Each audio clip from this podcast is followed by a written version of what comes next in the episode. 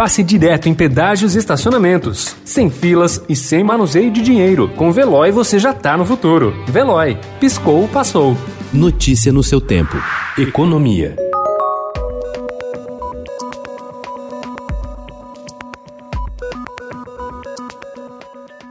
A ausência de uma solução do governo para o fim do auxílio emergencial concedido à população vulnerável na pandemia, previsto para esse mês, fez surgir no Senado um projeto que reformula os programas sociais do país, incluindo o Bolsa Família. A proposta, chamada de Lei de Responsabilidade Social, prevê metas para a queda da taxa geral de pobreza nos próximos três anos e verbas de recurso do orçamento destinadas às ações de transferência de renda aos mais pobres, alívio na flutuação de renda e estímulo à emancipação econômica. A mão de obra temporária com carteira assinada atingiu em outubro a maior marca de contratações desde o início da série do Cadastro Geral de Empregados e Desempregados em 2008. O saldo de admissões desses temporários, que são recrutados por empresas especializadas e que consta no item especial do CAGED, foi de 30.700 trabalhadores naquele mês. Entre junho e outubro, o número de brasileiros empregados como temporários em empresas especializadas nesse tipo de recrutamento cresceu 25%. É uma taxa 10 vezes maior do que a registrada no avanço do estoque total de empregados formais no mesmo período, que foi de 2,3%.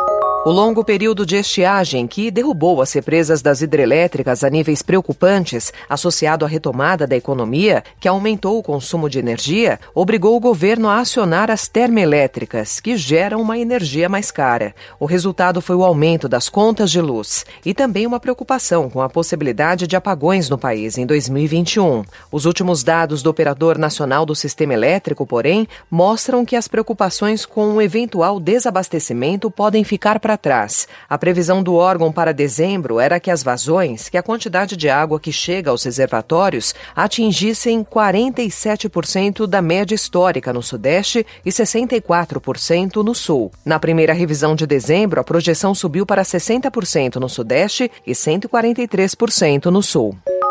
No início da pandemia, emissoras de rádio do país inteiro tiveram um fenômeno parecido: a debandada dos anunciantes. O temor geral das marcas era de que, com todo mundo em casa, ninguém mais fosse ouvir rádio, meio consumido no trânsito, principalmente em grandes cidades. Mas, como nada é previsível nesses tempos, a audiência surpreendeu. De acordo com a Cantar Bop Media, 75% das pessoas que ouviam rádio antes da crise da Covid-19 afirmaram no estudo Inside Radio 2020 que estão consumindo na mesma intensidade. Outros 17% responderam que passaram a ouvir muito mais. Notícia no seu tempo. Pegando a estrada ou só indo no shopping? Com o Veloy você já está no futuro e passa direto em pedágios e estacionamentos, sem filas, sem contato e sem manusear dinheiro. Aproveite 12 mensalidades grátis e peça já o seu adesivo em veloy.com.br.